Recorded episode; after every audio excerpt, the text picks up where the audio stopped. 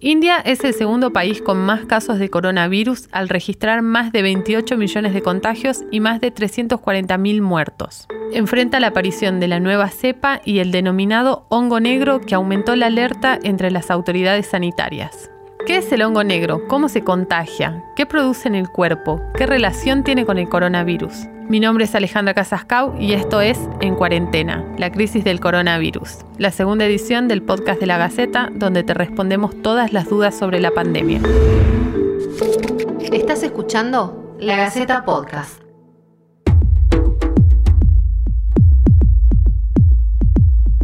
El hongo que ha estado atacando a muchos pacientes de coronavirus en India también fue detectado en Uruguay y en Chile. Pero ¿qué sabemos hasta acá de la murcomicosis o del hongo negro como se lo conoce comúnmente? ¿Qué es la murcomicosis? Para esto hablamos con el infectólogo Esteban Reinaga, que actualmente reside en España. Enfermedad eh, sobre todo de pacientes inmunodeprimidos eso es un, es un hongo, habitualmente se profito de la cavidad nasal y de senos paranasales y que em, esto significa de que bueno, hay muchos pacientes o personas que pueden tenerlo sin, sin necesidad de tener una infección, excepto en pacientes que tienen una inmunodepresión en donde suelen tener algún tipo de problemas. ¿Cuáles son los síntomas que pueden tener? Ser habitualmente, como ya dije, en, la cavidad nasal o los senos paranasales. Suelen ser infecciones más bien relacionadas con, mm, sobre todo en, la parte, digamos, de la cabeza. Se empezó a hablar de este hongo porque afectó a muchas personas en India. ¿De qué manera los afectó? ¿Qué causa la infección?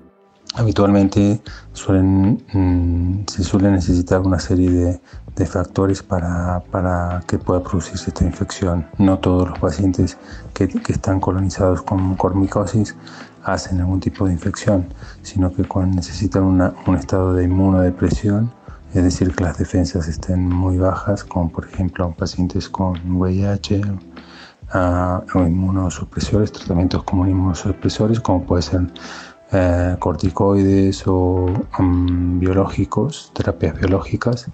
Muchas veces también pacientes diabéticos también pueden producir algún tipo de, infección. ¿Es contagioso entre las personas o los animales? Habitualmente no, no suele ser una, una, infección contagiosa, es decir, que suelen ser microorganismos que ah, tenemos o que convivimos muchas veces, pero que habitualmente no hacemos ningún tipo de infección, sino que estamos colonizados habitualmente. Em, no suele ser contagioso, es decir, que entre personas no, no, no, se suele transmitir, sino que dependerá más que nada de la, del estado de, de inmunidad del paciente. ¿Existe algún tratamiento? Tiene un tratamiento específico que es la anfotericina B, que es el tratamiento de elección para este tipo de pacientes, ah, aunque muchas veces no dependerá también tan solo del, tratamiento ah, antifúngico que, requiere el paciente, sino el estado de, de, inmunodepresión del paciente, es decir, que eh, la inmunidad aquí um, juega un papel muy, muy, muy importante. Um, está extendido mundialmente, es decir, que es un, es un hongo que puede aparecer en cualquier parte del mundo. Um, suele ser comensal, es decir, que, es, que está, está distribuido a nivel mundial. En cualquier parte del mundo puede, puede, puede uno tener una, una infección por mucormicosis. La, la única condición es que podamos tener un, un grado de inmunodepresión muy severa. ¿Cuál es su relación con el COVID-19?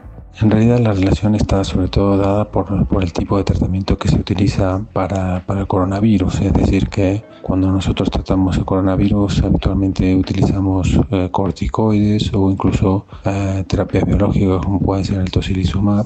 Y estos, este tipo de, de fármacos o de medicamentos eh, suelen producir un, un cierto grado de inmunodepresión o inmunosupresión que favorece a las infecciones que les llamamos oportunistas, es decir, que muchos microorganismos que, conviven con nosotros no están haciendo ningún tipo de, infección hasta que nuestro sistema inmune está muy, muy, muy, muy deprimido y suelen hacer infecciones. ¿Este hongo existía antes del COVID? Existía antes del COVID, sí, sí, sí que existía y, mucho antes del COVID. Lo que pasa es que suele ser infecciones que están muy relacionadas con pacientes muy específicos, ¿no? No es una infección habitual, no es una infección muy frecuente y suele estar relacionado sobre todo con el estado de inmunodepresión del paciente.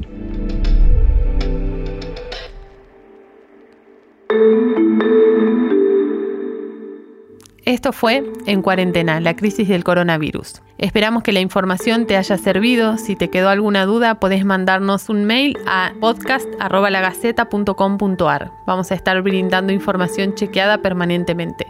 Y por favor, no te olvides de seguir todos los protocolos recomendados por las autoridades de salud al salir de tu casa. Colabora y nos cuidemos entre todos. Esto fue La Gaceta Podcast.